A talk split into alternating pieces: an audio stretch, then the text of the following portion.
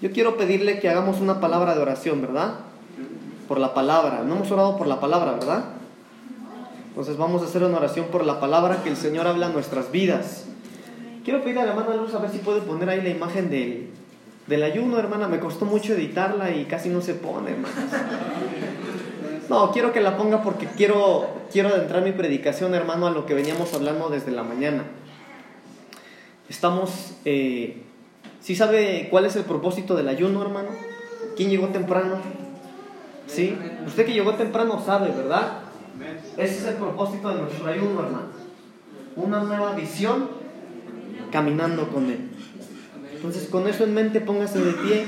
Vamos a orar, vamos a pedirle al Señor su palabra que sea una palabra que venga de su corazón para cada uno de los que estamos acá, ¿verdad? Gloria a Dios. Papito lindo, estamos en tu presencia, Señor. Gracias, Señor, porque tú has sido bueno con nosotros. Desde las nueve de la mañana, Señor, o antes algunos de mis hermanos, Señor, se dieron cita para venir a este lugar, Señor. Porque cada uno de los que estamos en este lugar tenemos fe, Señor, y sabemos que tú habitas en medio de nosotros que tú estarías, Señor, en este lugar, que nos hablarías, que nos escucharías, que escucharías nuestros cantos, nuestra alabanza, nuestra adoración, Señor, que convivirías con nosotros. Y ahora, Señor, se ha llegado el tiempo de escuchar tu palabra. Yo te pido, Padre, ahora en el nombre de Jesús, que me hagas apto, Señor, para hablar tu palabra, Señor, la palabra a tu pueblo, Dios, por favor. Que esta palabra que salga de mis labios, Señor, sea una palabra que traiga vida, Señor. Que sea una palabra, Señor, que renueve las mentes conforme tu palabra. Que sea una palabra, Señor, que venga a refrescar, Señor. Que venga a humedecer, Señor, los desiertos que por mucho tiempo han estado secos, oh Dios. Que esta palabra, Señor, venga a traer fortaleza, Señor, al que está quebrantado en el nombre de Jesús. Gracias te doy, Padre, en el nombre de Jesús. Amén y amén. Tome su asiento, por favor, hermano amado. Gloria a Dios. Gloria a Dios. Voy a tratar de ser breve, hermano. Fíjese que eh, yo tengo, así como tengo ahorita el privilegio de compartir de la palabra, yo quiero que hagamos algo hoy. Yo quiero que, yo quiero que antes que participemos de la Santa Cena, oremos por nuestros pastores. Quiero que oremos por ellos, que declaremos bendición, fortaleza, un renuevo de fuerza sobre su vida. Amén. Así es que usted me va a ayudar a eso. Usted me va a ayudar. Vamos a levantar un clamor para que el Señor venga y fortalezca a nuestros pastores. Amén. Pero yo quiero empezar hablando un poquito, hermano, de lo que he venido a, hablándole a lo largo de este día. Por esto, hermano, por una nueva visión. Eh, la realidad, hermano, es que lo que acabamos de hablar usted y yo hace ratito en la junta que tuvimos es eso es tener, es, es querer una nueva visión como congregación. Y la realidad, hermano amado, es que usted y yo como cristianos, si vamos a empezar algo nuevo, necesitamos cerciorarnos de esta segunda cosa. Necesitamos cerciorarnos que si vamos a empezar algo nuevo, sea el Señor el que esté caminando con nosotros y nosotros cerciorarnos de nosotros estar caminando con Él. ¿Se acuerda cuáles fueron las palabras que le dijo Moisés a, eh, al Señor cuando lo llamó, Señor, si tú vas con nosotros, entonces sácanos. Entonces llévanos esa, a esa nueva etapa. Y ese tiene que ser nuestro clamor, ese tiene que ser nuestro sentir, ese es mi sentir. Cuando platicamos esto con el pastor las semanas pasadas, durante todo este tiempo yo le estuve diciendo, Señor, si no vas conmigo, si no vas con nosotros, si no es tu voluntad o incluso si no es tu tiempo, Señor, que cualquier cosa ocurra, pero que las cosas no pasen. Pero pasaron, hermano. Así es que me aguanto. Y se aguanta usted también. Porque es la voluntad del Señor. Pero mire, he titulado este mensaje, no le va a parecer muy pastoral, pero yo titulé este mensaje Nos cayó el 20. Nos cayó el 20. ¿Cómo se llama el mensaje? Nos cayó el 20, hermanos.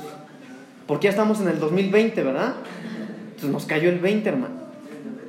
Pero mire, pero mire, hermano. Cristo viene pronto.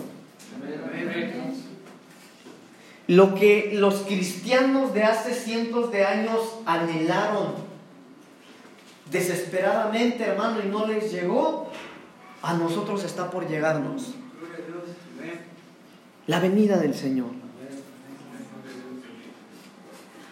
Yo sé, hermano, que esto a lo mejor lo hemos escuchado muchas veces, pero yo no sé, hermano, si usted puede decirlo sin palabras. Mire, si usted permite que su corazón diga, bueno, mi amado viene, Él ya está a las puertas, Él viene pronto por mí. Pero yo no sé si su espíritu, hermano, si su corazón puede pronunciar esa frase de que el Señor viene desde sus entrañas, hermano. Yo no sé si usted anhela la venida del Señor. Algunos no lo anhelan por miedo. Algunos no lo anhelan porque están en pecado. Otros no lo anhelan, hermano, porque no saben qué va a pasar cuando Cristo venga. Pero lo que va a pasar cuando Cristo venga, hermano, es que usted y yo vamos a ser arrebatados por Él. Vamos a estar en las bodas del Cordero. Y mire, hermano, ¿cuántos saben que hay rumores de guerras? ¿Sí? A ver, ¿por qué? ¿Cómo lo sabe usted? ¿Qué está pasando en Facebook o las noticias? Sí, está escrito, dice el hermano, claro. Pero ¿qué está pasando, hermano? Seamos precisos. Sí, rumores que hay guerra entre Estados Unidos, ¿no? Irán, ¿no?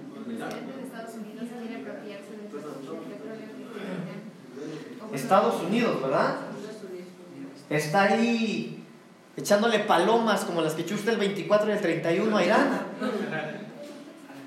Rumores de guerra, hermano. Rumores de guerra. Hay rumores de guerra. ¿Sabe qué está pasando en Australia? ¿Se dio cuenta de lo que estaba pasando en Australia en estos últimos días? Están quemando los... Un incendio terrible, hermano. Y estaba leyendo en la mañana que llevaba creo que más de 400 millones de animales muertos. Entonces algo está pasando. El apóstol Pablo dijo, eh, bueno, en los evangelios dice que, que Jesús dijo que en los últimos tiempos el amor de muchos se enfriaría. Y escuche esto, cuando, cuando la Biblia habla de eso no hablaba de que la gente de allá afuera se enfriaría, sino que la gente de adentro se enfriaría. Y tal vez hay hoy, hoy, hoy hay alguien aquí hoy, aquí adentro, ahorita en medio de nosotros, a lo mejor hay alguien que está frío. No te asustes, eso ya estaba escrito. Pero no nos quedemos ahí. No voy a predicar de la venida de Cristo, hermanos. ¿Cómo se llama el tema? Nos cayó el 20, ¿verdad? Hermano, hay demasiadas cosas que nos están revelando que la venida del Señor está cerca. Que la venida de Cristo está cerca. Y usted y yo como iglesia príncipe de paz tenemos que agudizar nuestro mensaje de aquí para allá y de ahí de las bancas hacia afuera de que Cristo viene. Nosotros no podemos predicar lo que muchas iglesias están predicando. ¿Sabe qué es lo que predican muchas iglesias? Que Dios va a lograr tus sueños.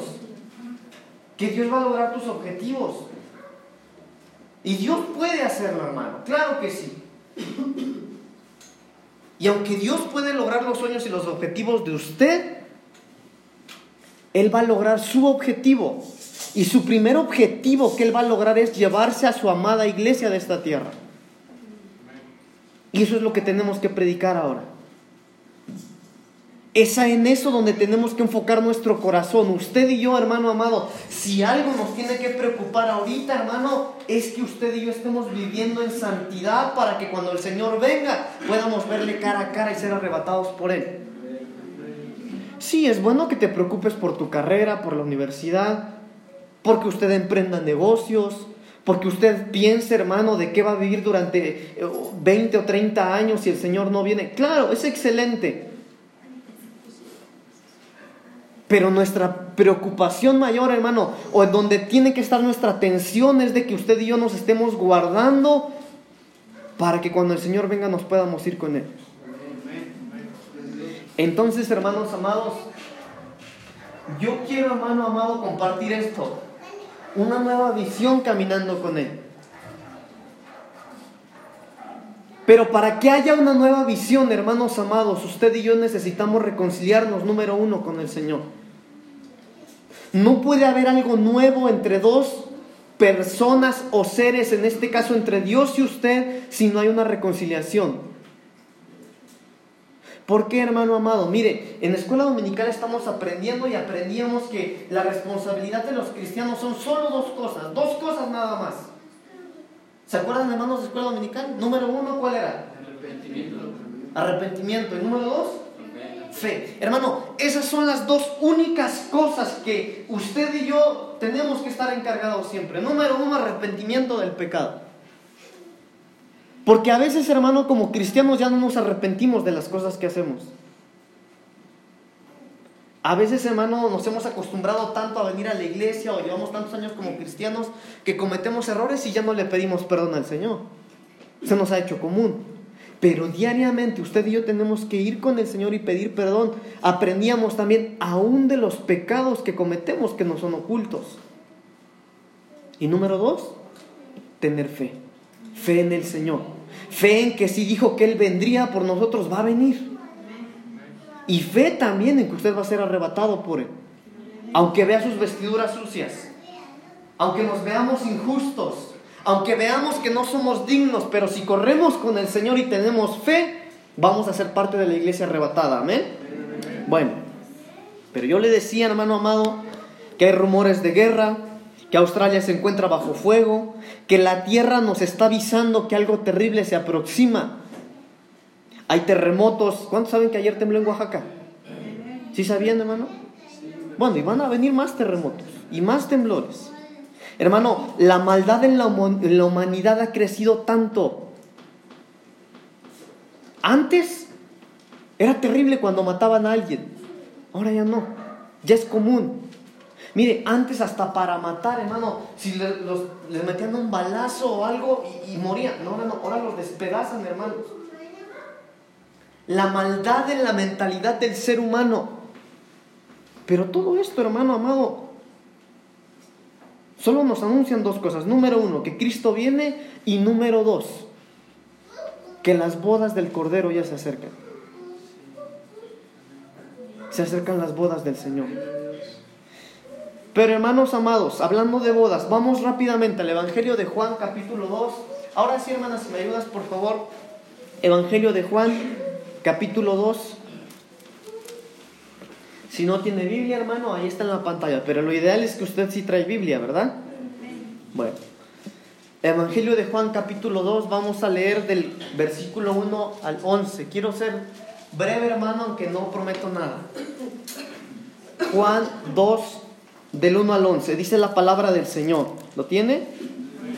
Póngase de pie, por favor. Juan capítulo 2, del 1 al 11. Si no lo tiene, hermano, póngase de pie. Ahí está en la pantalla, por favor. Al tercer día se hicieron unas bodas en Caná de Galilea y estaba ahí la madre de Jesús. Y fueron también invitados a las bodas Jesús y sus discípulos. Y faltando el vino, la madre de Jesús le dijo, no tienen vino.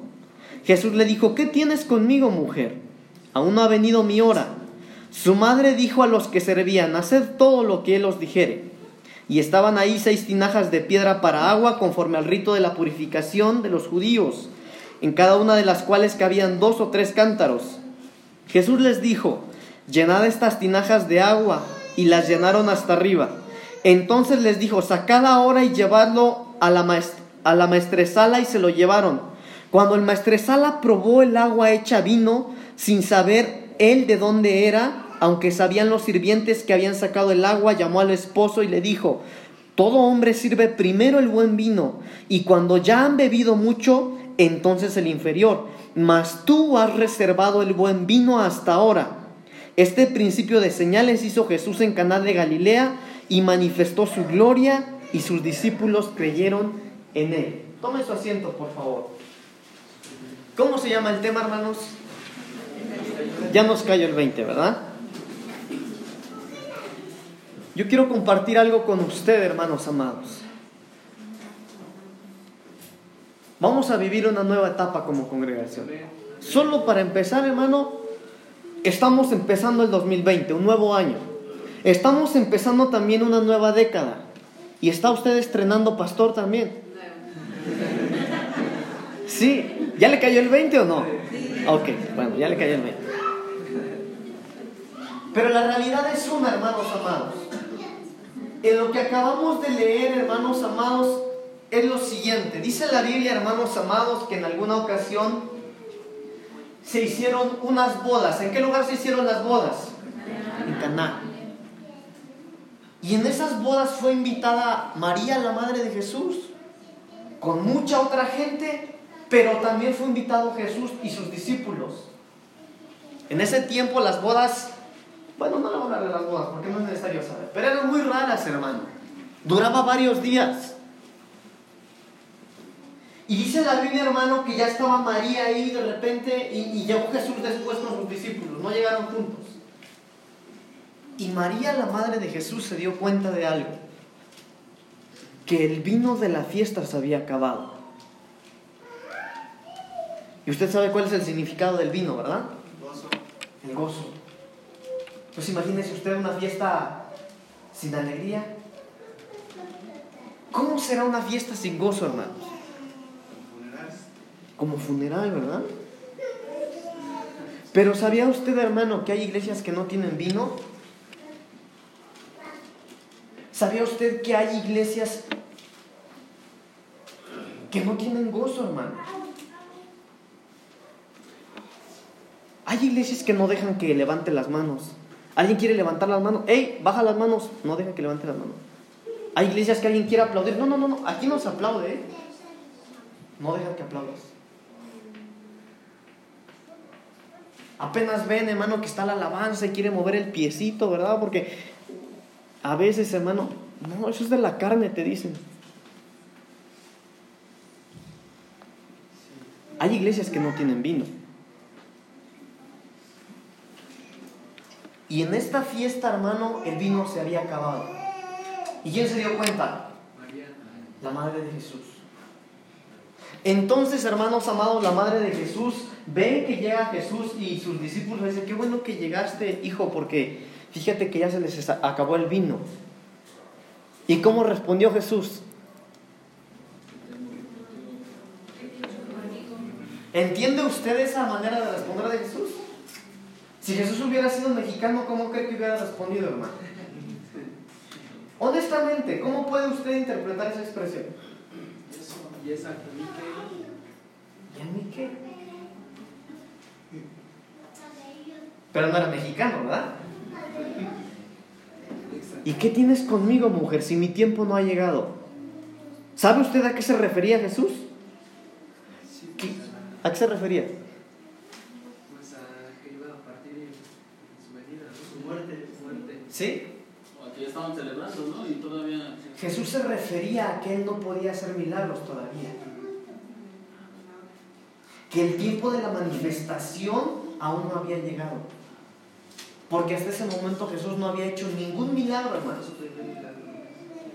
No había hecho milagros. Pero me llama la atención, hermano, el caso que le hizo María. ¿Qué hizo María, hermano? Cuando Jesús le dijo, bueno, mujer, ni modo que no haya vino. ¿Yo, ¿Yo qué? Si mi tiempo no ha llegado. ¿Qué hizo María? Según su Biblia, ¿qué hizo? ¿Le importó lo que le dijo Jesús? Léalo, hermano. No se me duerma. ¿Le importó a María lo que le dijo Jesús?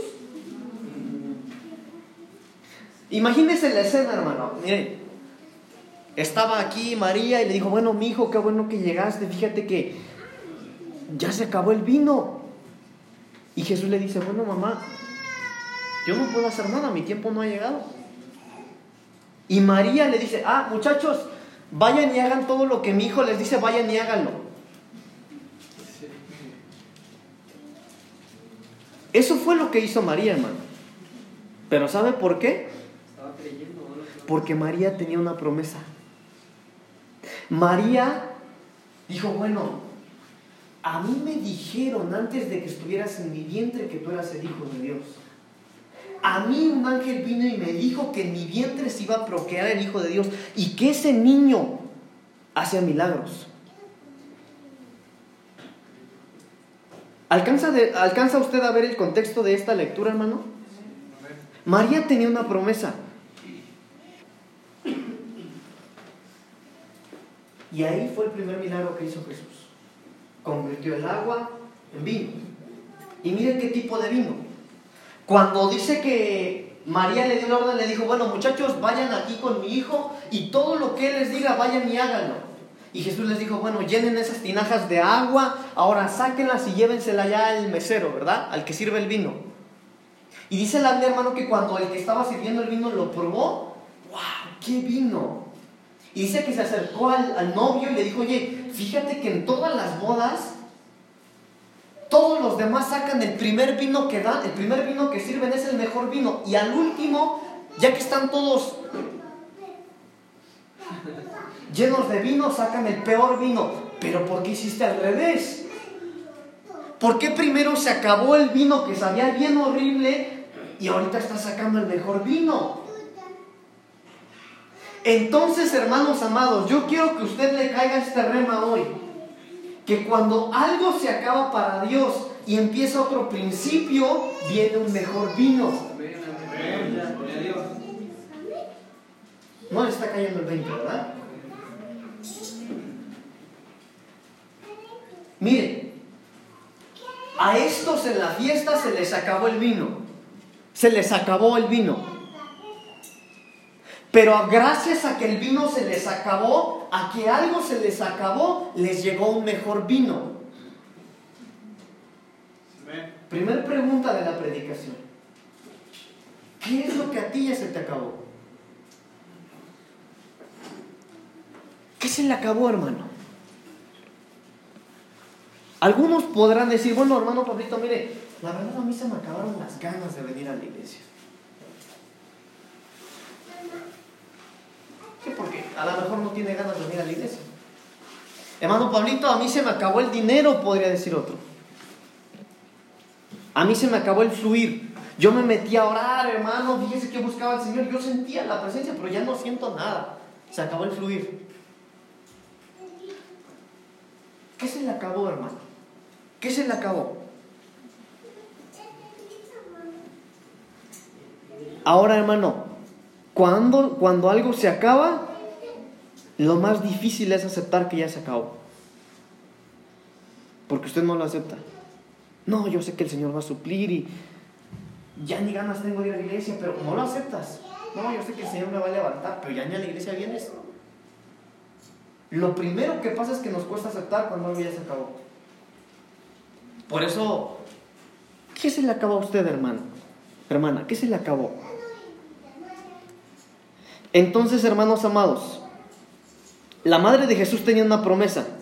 La madre de Jesús, cuando Jesús mismo le dijo, bueno mujer, aún no es mi tiempo, ¿qué quieres que yo haga? Bueno, yo vengo llegando, me dices que no hay vino, ¿qué quieres que yo haga? Yo no puedo hacer nada, todavía no es mi tiempo. Yo puedo imaginarme, hermano, porque eso no está en la Biblia, pero en el, corazón de la madre de Jesús pesaba la promesa y dijo, bueno, a mí el ángel de Jehová me dijo que tú ibas a hacer milagros. Así que no me importa. Muchachos, vengan para acá y van con este hombre de aquí. Porque este hombre que, al que van a seguir y si le hacen caso, va a haber vino. Entonces, hermanos amados, yo quiero, no se vaya a persinar por favor, pero yo quiero, hermano, que veamos algo positivo ahora sí en la Madre de Jesús. Que pesen en nosotros las promesas que el Señor nos ha dado. Si el Señor cuando tú lo conociste, hermano, te llamó a una vida de libertad y ahora estás cautivo, hermano, que pese en ti la libertad del Señor. Si cuando tú te convertiste al Señor y te profetizaron o alguien te dijo, hermano, o el Señor puso en tu corazón que Él te iba a usar, pero ahora se agotaron las fuerzas, ya no quieres ni venir a la iglesia, te sientes cansado, no sientes nada, no recibes nada, hermano. Entonces piensa como la mujer de Jesús, perdón, como la madre de Jesús. Que pese en nosotros las promesas de Dios.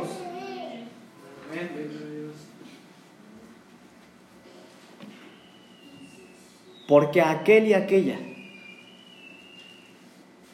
que no le pesan las promesas del Señor, no tiene vino no tiene vino. La Biblia dice que el gozo del Señor es nuestra fortaleza. Y si usted no está fuerte es porque no tiene gozo. Y si no tiene gozo, no tiene vino. Entonces se le agotó el vino también. Bendito Dios que se te acabó el vino como en las bodas entonces, para que vengas al Señor y cuando el Señor venga y tú entres en intimidad y te reconcilies con Él, entonces te den un buen vino. Pero no va a ser como el que tenías, va a ser mejor. Vamos rápidamente, hermanos, al Evangelio de Mateo, capítulo 9, versículo 16. Entonces, hermanos amados, ¿cómo se llama el tema? Ok. Cuando algo se termina, hermano, el buen vino está reservado para empezar. Cuando algo se termina, es oportunidad para que Cristo entre y nos dé de su buen vino. Amén. Entonces, hermano, yo creo con, con fervencia en mi corazón que el Señor nos va a dar un buen vino. Mateo capítulo 9, versículo 16 y 17. Hablando del vino. Miren lo que dice la palabra del Señor. Pero nadie pone remiendo en paño nuevo en vestido viejo, porque tal remiendo tira del vestido y se hace peor la rotura. Ni echan vino nuevo en odres viejos de otra manera los odres se rompen y el vino se derrama y los odres se pierden, pero echan el vino nuevo en odres nuevos y lo uno y lo otro se conservan juntamente. Entonces, hablando de vino, ¿en dónde se guarda el vino? ¿Sí sabe usted qué es un odre? ¿Un? ¿Qué es un odre, hermano? ¿Una copa? No. Un odre, hermanos, es una bolsa de piel. Como los que cargan los, los charros, ¿no? Los charros. Miren, no tengo ninguna foto, si no se la pasaba, pero. ¿Los que son como unas bolsas? Son como unas bolsas de piel, hermano. Son dos partes de piel de cabra. Piel de cabra de los dos lados se une y se hacen costuras y solo se deja una parte para que se pueda tomar. Eso es un odre. Eso es un odre. Ahora mire lo interesante. Mire lo que acabamos de leer. Nadie puede, nadie pone remiendo de paño nuevo en vestido viejo. ¿Sí entiende esa expresión? Haga de cuenta que mi pantalón está roto y viejito, hermano, viejo, viejo.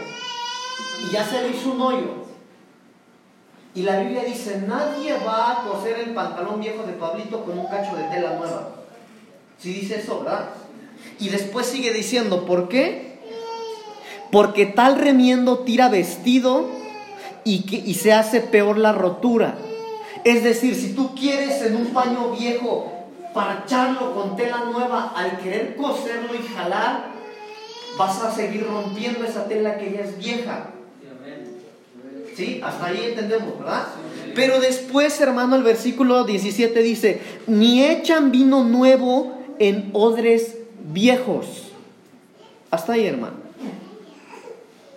Por eso le decía hace ratito, si se te acabó el vino, si te pasó lo de las fiestas, si todo andaba bien, hermano, pero se acabó, algo se acabó, y quieres vino, tú necesitas renovarte. Porque no van a echar vino nuevo en un odre viejo. ¿Sí dice eso su Biblia, hermano? Bueno, yo quiero que me siga, hermano, porque no quiero que hoy salga de la iglesia diciendo, no, Pablito predicó que hay que renovarnos y quién sabe qué. No, hermano, mire, la palabra lo dice. Ni echan vino nuevo en odres viejos. De otra manera, los odres se rompen y el vino se derrama. Hasta ahí, mire. ¿Por qué no se puede echar un vino nuevo en un vino viejo? Le voy a explicar. Un odre nuevo está hecho con piel de cabra nueva, es piel nueva. Entonces lo cosen y le dejan solamente una parte para que se puedan tomar el líquido. Pero lo que hacían era lo siguiente, que le echaban el vino nuevo y lo cocían, hermano, y lo dejaban fermentar. Entonces, ese vino nuevo que se llamaba mosto, hermanos, mientras empezaban a pasar los días, em- empezaba a añejarse y empezaba a producir gases. Entonces el odre empezaba a inflarse, hermano. A inflarse, a inflarse, a inflarse. Y hacía mucha presión. Ahora, ¿cuál es la diferencia de un odre nuevo a un odre viejo? Que el odre nuevo, le decía yo, es piel nueva, piel fresca, piel resistente. Pero un odre viejo no. La piel vieja, hermano, después que fue un odre usado, la piel se seca. Se hace como... ¿Ha visto usted la cáscara de tamarindo? Sí, ¿verdad? Bueno, así se hace, se hace la piel de un odre seco, de un odre viejo. Lo quieres doblar y perdió su flexibilidad. Se hizo como un- una cáscara de tamarindo. No es flexible, lo doblas y truena.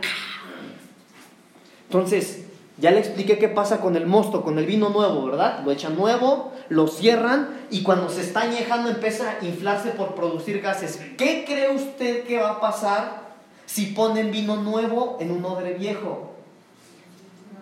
Se va a romper. Porque está tieso.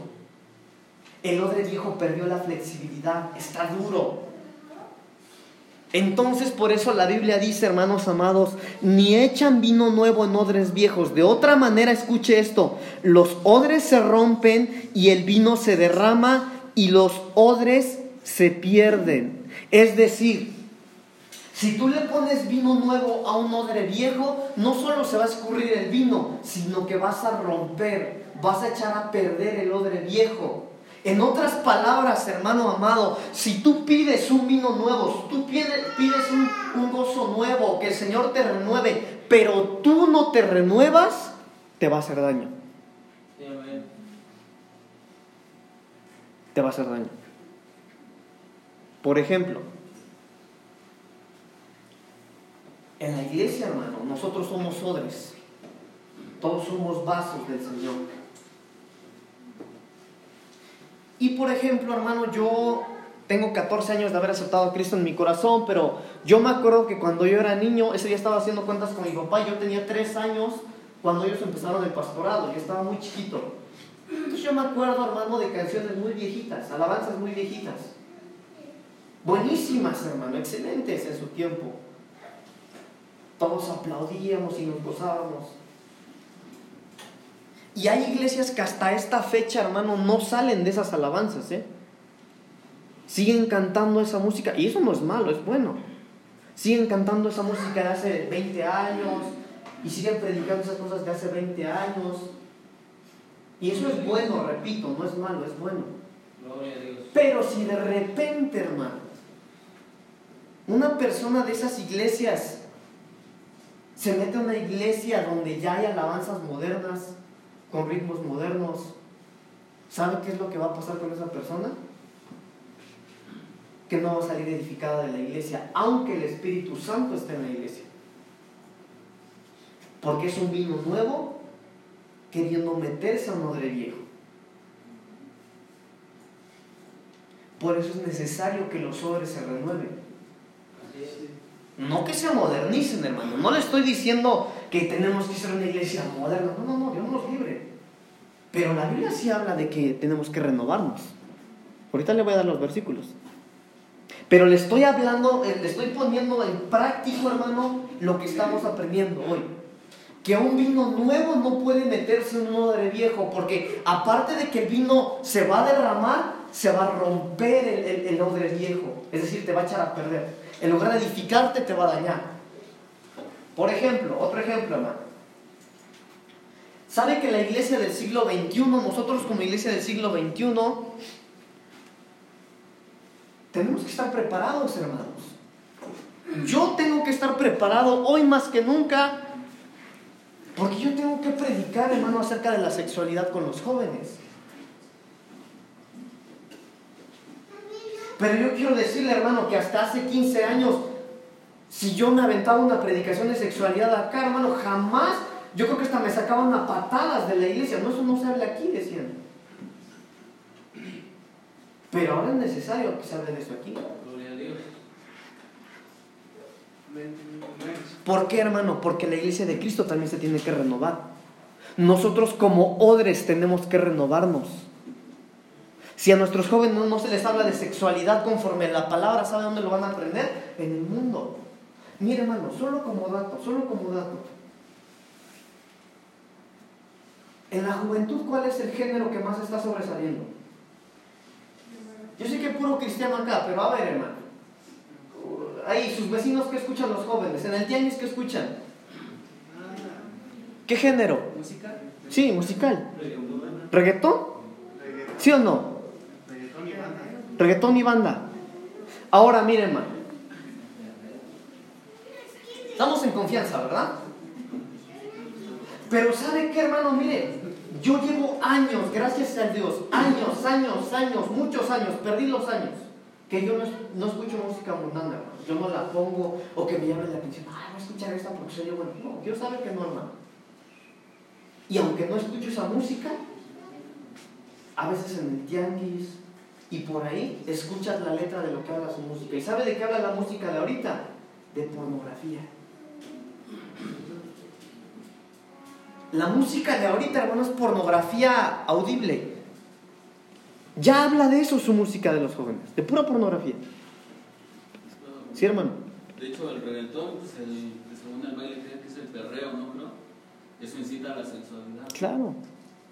Ahora, por eso le digo, hermano, ¿usted cree que no es necesario que nosotros como ministros hablemos de sexualidad acá?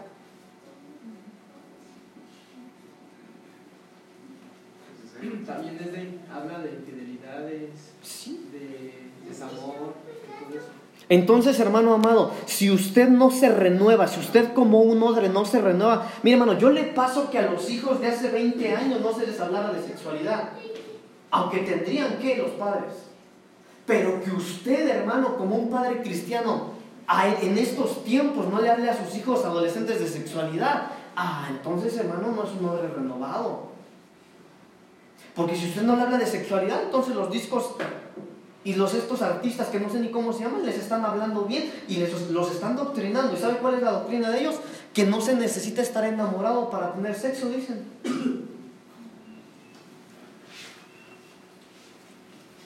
Por eso le digo, hermano, nosotros como, como ovejas y como ministros tenemos que ser odres nuevos. Amén. Porque no se nos puede depositar un vino nuevo si no somos odres nuevos. ¿Me sigue hasta ahí? Bueno, no se duerma, hermano. Imagínense usted un pollito rostizado. Ah, se le abrieron los ojos, ¿verdad?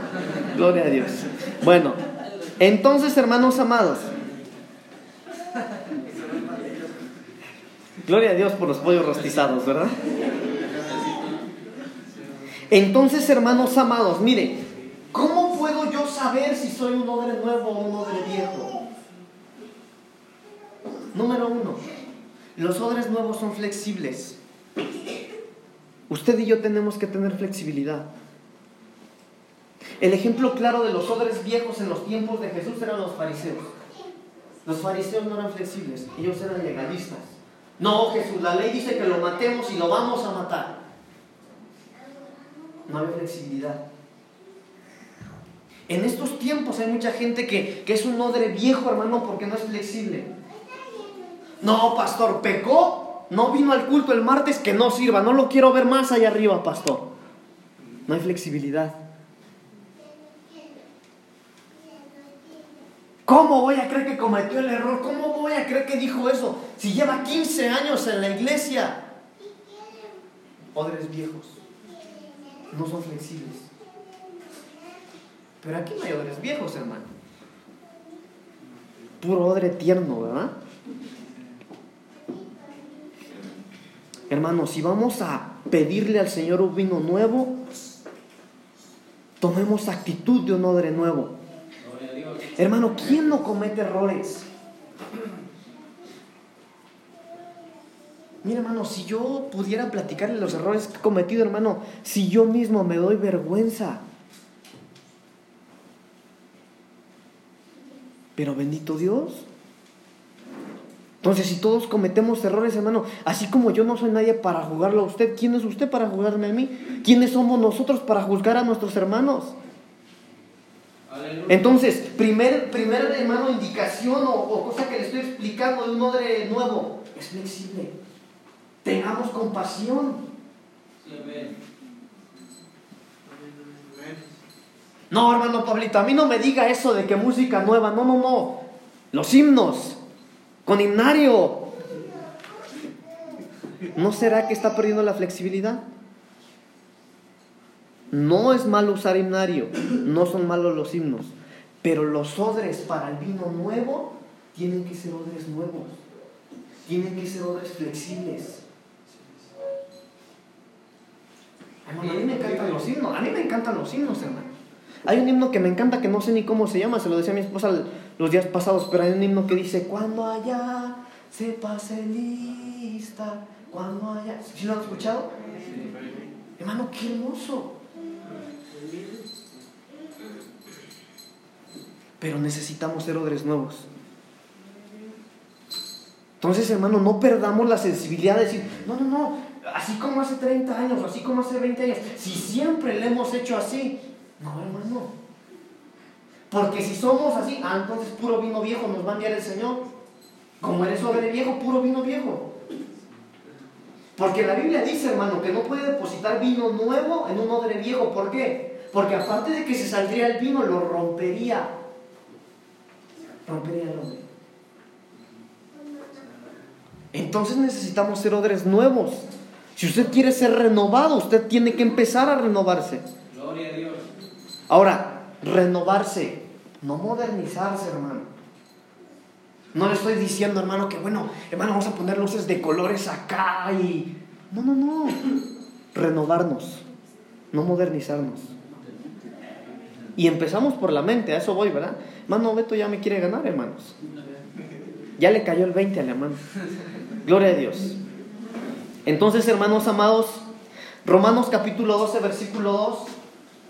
¿Qué dice, hermanos? Dije que no me iba a tardar, ¿verdad? Cristo vive. Amén, amén, amén. Cristo vive, gloria a Dios. 12, 2, por favor. No os conforméis a este siglo, sino transformaos por medio de la renovación de vuestro entendimiento, para que comprobéis Gracias, hermana. Fíjese lo que dice la indicación. Una indicación. No os conforméis a qué? A este siglo. ¿Qué es un siglo? El tiempo. No te conformes a este tiempo.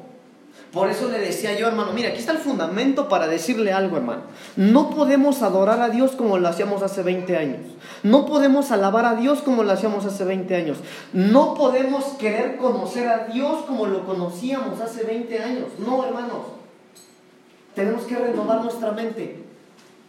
Y sigue diciendo, no os conforméis, dice este siglo, sino transformaos por medio de la renovación de qué? De vuestro entendimiento para que comprobéis cuál sea la buena voluntad de Dios, agradable y perfecta. Si lo leemos negativamente es lo siguiente, tú no vas a poder comprender la voluntad de Dios en tu vida si tú no renuevas tu mente.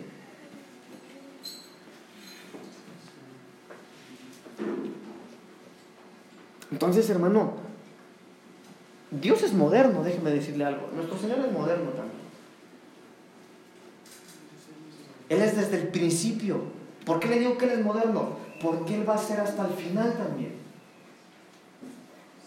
Si alguien sabe de moda es nuestro Señor. Si alguien sabe de lo moderno es el Señor, hermano. Hermanos, si Cristo no viene antes, después de 200 años, Él va a seguir siendo la moda porque Él es el principio y Él es el final. Pero si usted y yo queremos comprender, hermano, la buena voluntad del Señor, dice que es agradable y perfecta. Si usted la quiere comprender, necesita renovar su mente.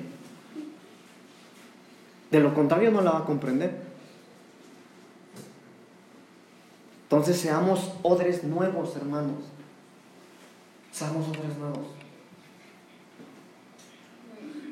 ¿No será, hermanos amados, que a lo mejor estamos queriendo detener al Señor con lo que Él quiere hacer en nuestra vida? Preparando odres nuevos. Aquí empieza mi predicación, hermanos, imagínense. Efesios capítulo 2, versículo 10, por favor.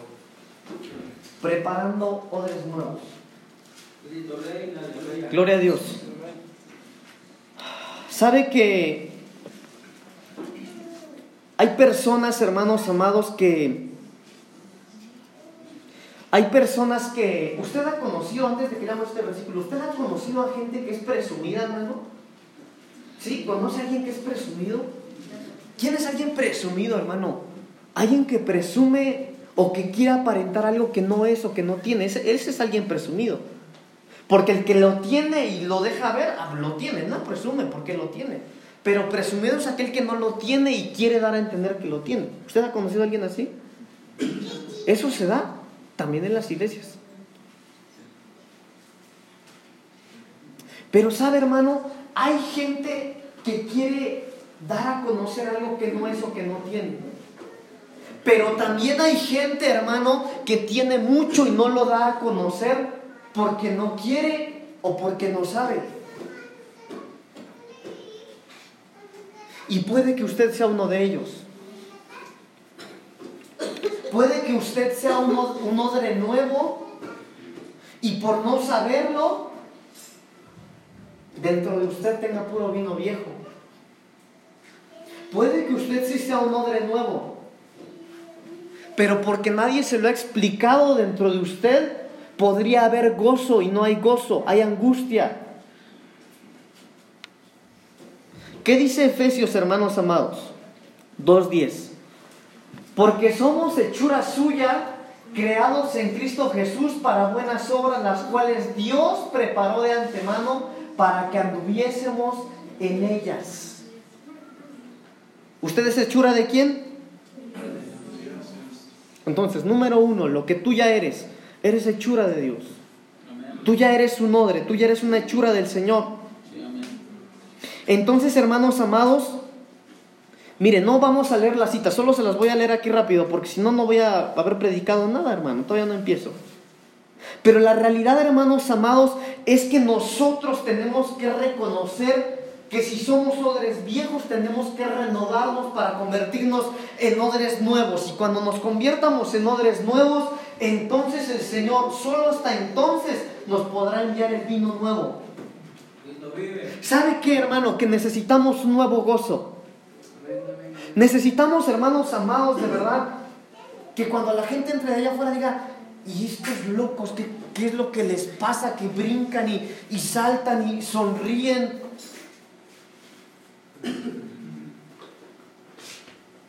Qué bueno que nos criticaran por eso, hermanos. Qué bueno que dijeran, y esa señora nada más la veo en el mercado, ni la conozco y me sonríe. Necesitamos ese vino nuevo dentro de nosotros. Imagínese usted, hermano amado, ahí, eh, no sé, ustedes saben qué trabaja, pero imagínese que va usted ahí en el trabajo cargando algo pesado, hermano, pero pesado, hermano, pesado. Y usted va chiflando una alabanza, va chiflando una alabanza. ¿Qué pensarán ellos? Pero si va sufriendo, apenas se aguanta y va chiflando una alabanza.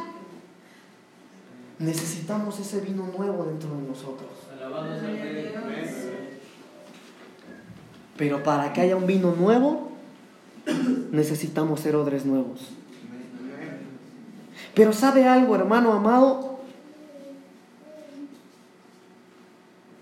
Filipenses 4:13 dice que todo lo podemos en Cristo que nos fortalece, ¿verdad? Entonces, ¿quién cree usted que pueda hacer mejor su función? ¿Un odre viejo o un odre nuevo? ¿Por qué? ¿Por qué, hermano? ¿Resiste más? ¿Es más flexible? ¿Va a aguantar la presión, hermano, de cuántas uvas machacadas ahí?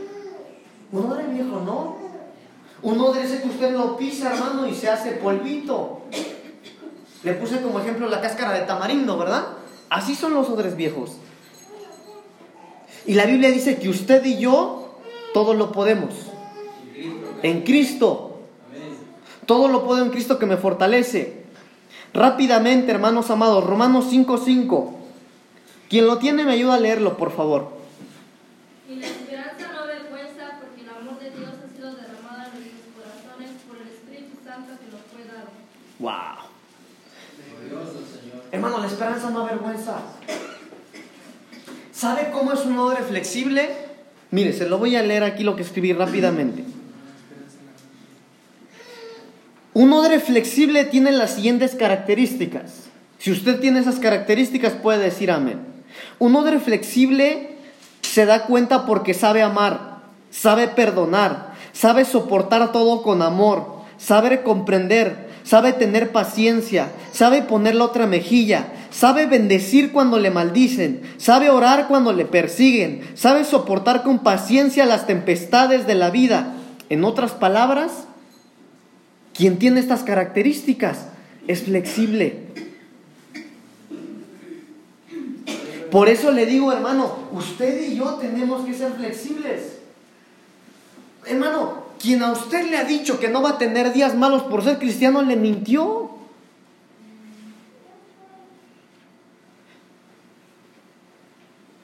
Job dijo, pues si Jehová lo dio todo y Jehová lo quitó todo, bendito sea el Señor. Gloria al Rey. Gloria al Señor. Hermano amado, si somos odres flexibles, vamos a entender cuando tengamos abundancia y cuando llegue la escasez. Señor. Señor, mire, yo le quiero platicar un testimonio. Y palpable, hermano. No sé si alguna vez me han platicado mis papás. Una vez estábamos, no vivíamos acá, mi papá tenía otro terreno por allá antes, hace muchos años vivíamos allá y mi papá se enfermó de la cintura, creo que fue cuando se cayó. Yo no me acuerdo, le decía el otro día, un martes que prediqué aquí, se los platiqué, yo les decía, yo no me acuerdo que de repente yo vi que vendieron el refrigerador. Yo no sabía por qué. Yo vi a mi papá ahí en la cama. ¿Quién sabe qué pensaría yo de niño, verdad? Tiene mucho sueño. Mi papá, yo creo, está cansado. De repente vi que no había refrigerador, hermanos. De repente vi, creo que no había lavadora. Creo que hasta estufa. Mis papás estaban vendiendo sus muebles, no tenían dinero. Mi papá llevaba meses sin trabajar porque estaba enfermo de la espalda. Pero un día, hermano, no sé quién era, la verdad no recuerdo quién era. Me acuerdo que tocaron. Hermano Pedro. Nos llevaron comida, hermanos. Nos llevaron comida. Hermano, ser un hombre flexible es entender. No importa que todo se le arribe. Yo sé que el Señor es fiel. Él va a proveer. Pero que no te das cuenta que todo te está saliendo mal. Ya me di cuenta. ¿Y qué gano yo con preocuparme? Pues ya lo oré. Eso es un odre nuevo. Yo le decía hace ratito, hermano, ¿ya se dio cuenta que faltan muchos de los que habíamos el año pasado? Pero esa no es su iglesia de usted, ni mía, ni de nuestro pastor. Es la iglesia del Señor. Pero mientras usted esté acá, hermano, tengamos actitud de odre nuevo. No nos lamentemos de, uy, no, ya no, ya somos bien poquitos, ya, no, ya ni se oye la alabanza. Hermano, vengamos y tengamos actitud de odre nuevo. Cantemos con todo nuestro corazón, alabemos con todo nuestro corazón. Seamos flexibles. Ya tienen hambre, ¿verdad, hermanos? Gloria a Dios. No voy a adelantar, hermano, porque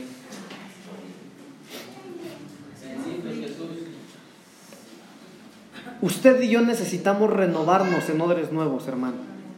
Se lo digo en el amor del Señor.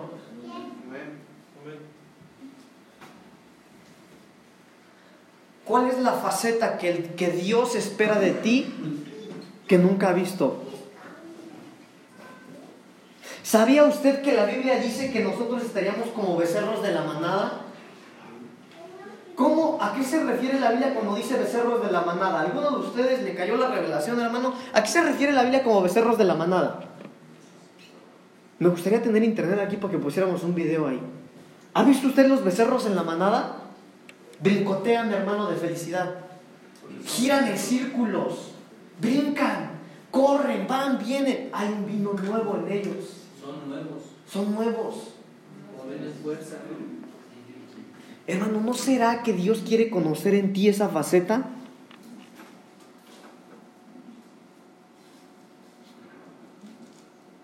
¿No será que tienes que salirte, hermano, de ese odre viejo en el que has estado guardado durante tantos años y meterte en un odre nuevo. Y hasta entonces el Señor te va a renovar. Va a renovar tus finanzas, va a renovar tu familia, va a renovar tu matrimonio. Mire, hermano, solo como ejemplo, a lo mejor hay alguien aquí que está orando por sus hijos durante años, años. Y el Señor no le ha renovado su familia o sus hijos, no que el Señor te los cambie, sino que los cambie a ellos y te los renueve porque tú eres un odre viejo. Tú necesitas adorar al Señor de una manera nueva. Necesitas alabar al Señor de una manera nueva. Necesitas a lo mejor estar como becerro de la manada para que te conviertas en un odre renovado. Y si eres un odre renovado, entonces te van a depositar vino nuevo. O viceversa. Hay gente que le aburre la música despacito, ¿eh? O los himnos le aburren. No, esa música me duerme, hermano. Dice. No, a mí pónganme alabanza y, y danza y uh. No, de verdad hay gente así, hermano. Mire, hay iglesias completitas que si no danzan, creen que el punto no estuvo bueno. Bueno, ahí es al revés.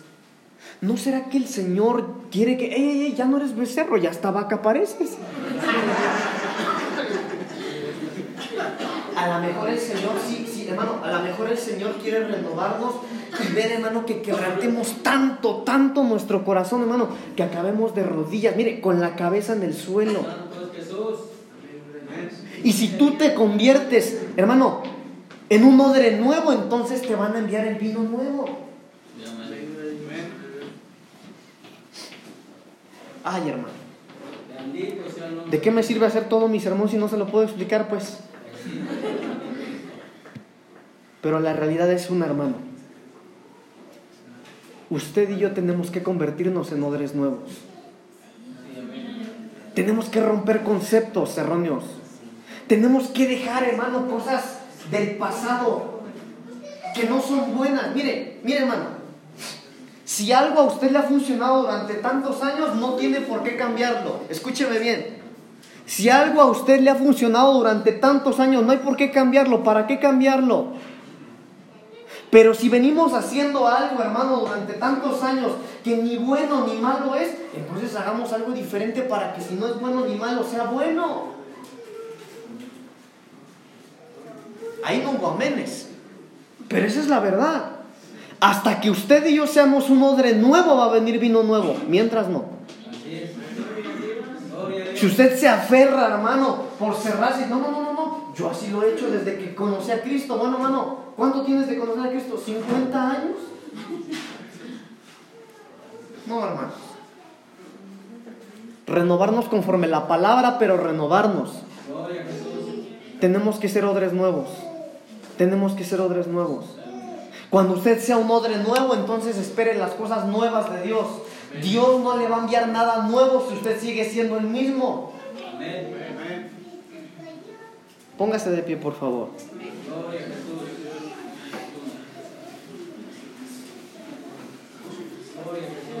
Lo primero que tenemos que hacer usted y yo para convertirnos en odres nuevos,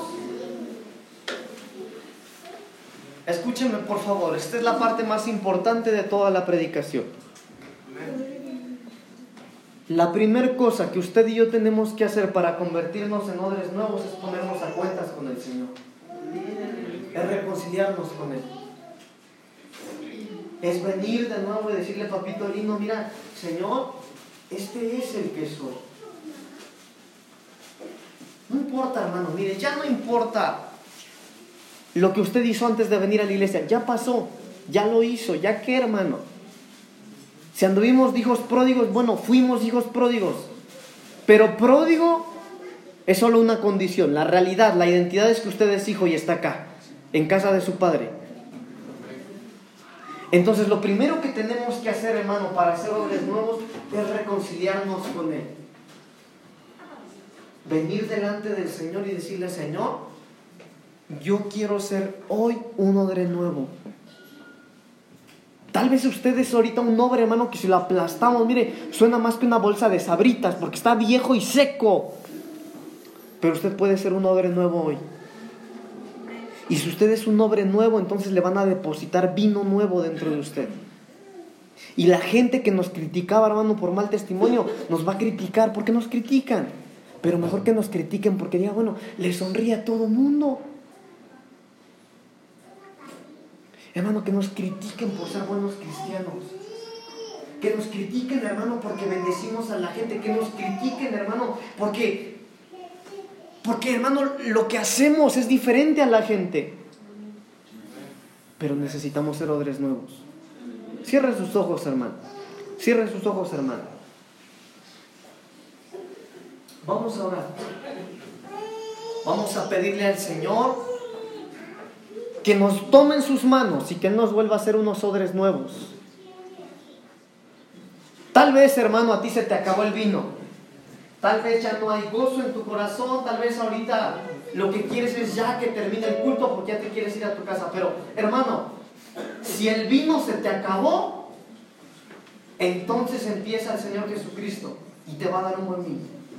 Pero pídeselo con fe. Vamos a orar. Padre de misericordias, estamos, Señor, en esta tarde en tu casa, Señor. Desde hace meses, Señor, proclamamos, Señor, esta fecha como nuestro ayuno congregacional. Señor, yo he hablado tu palabra en esta tarde, Señor. Y yo te pido, Padre, en el nombre de Jesús, que esta palabra pueda ser un rema en nuestras vidas. Señor, yo he hablado acerca de los odres nuevos y de los odres viejos, Señor. Tal vez, Señor, algunos aquí, Señor, son odres viejos. Y tu palabra dice, Señor, que jamás tú pondrás un vino nuevo en un odre viejo, Señor. Aquí hay gente, Señor, a la que se le ha ido el gozo. Aquí hay gente, Señor, al que se han ido las fuerzas. Aquí hay gente, Señor, al que se le ha ido la intención, Señor, de adorar y de alabar. Aquí hay gente, Señor, que no ha tenido ganas ni de venir a la iglesia más, Señor. Pero ¿a quién podemos ir sino solamente a ti, oh Dios? ¿A quién podemos ir sino solamente a ti, Señor? Señor, ¿a quién iremos? Decía tu siervo, ¿a quién iremos si solamente tú tienes palabras de vida eterna? Pero hoy, Señor, tus hijos y tus hijas han caminado hasta este lugar, Señor, porque saben, Señor, que tú estás en este lugar. Tus hijos y tus hijas vinieron hoy a este lugar, Señor, porque saben, oh Dios, que tu presencia mora en medio de nosotros.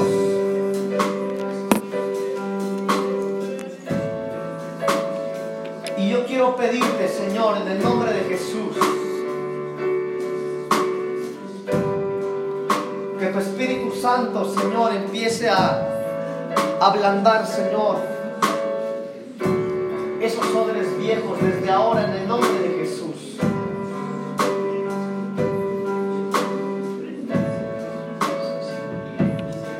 Quiero pedirte, hermano, hermana, que tú empieces a hablar con el Señor. Sé honesto con Él. Sé honesta con Él. Dile, Señor, este es el que soy. Hermana, el Señor sabe cómo vienes hoy. Que no tenías ganas de servir y estás sirviendo.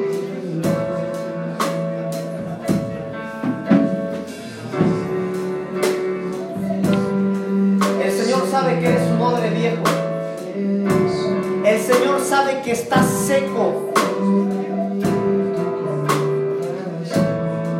Pero solo necesitas decirle, Señor, yo quiero hacer un nuevo odre.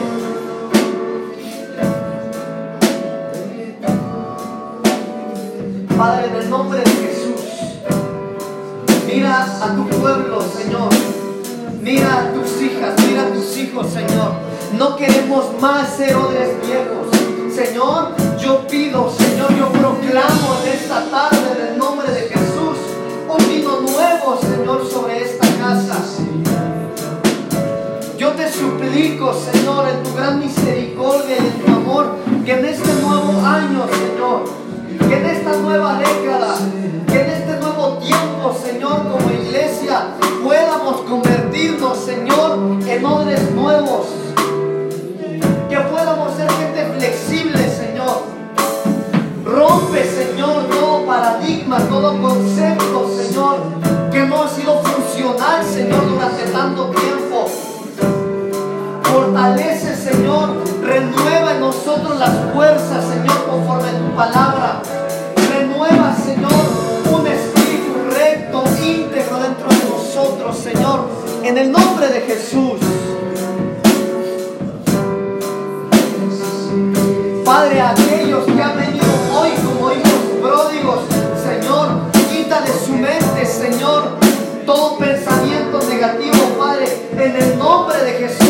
desarraiga de su corazón y de su mente, Señor, toda negatividad, todo principio, Señor, de hijo pródigo, lo desarraigamos, Señor, en el nombre de Jesús. Trae sobre ellos, Señor, una identidad de hijo. Trae sobre ellos, Señor, una identidad que son parte de esta casa. Quita, Señor, toda culpabilidad. Quita de ellos, Señor, toda mentalidad, de angustia, Señor, toda mentalidad de culpabilidad, Señor. Desarraiga, Señor, la herida del alma en el nombre de Jesús.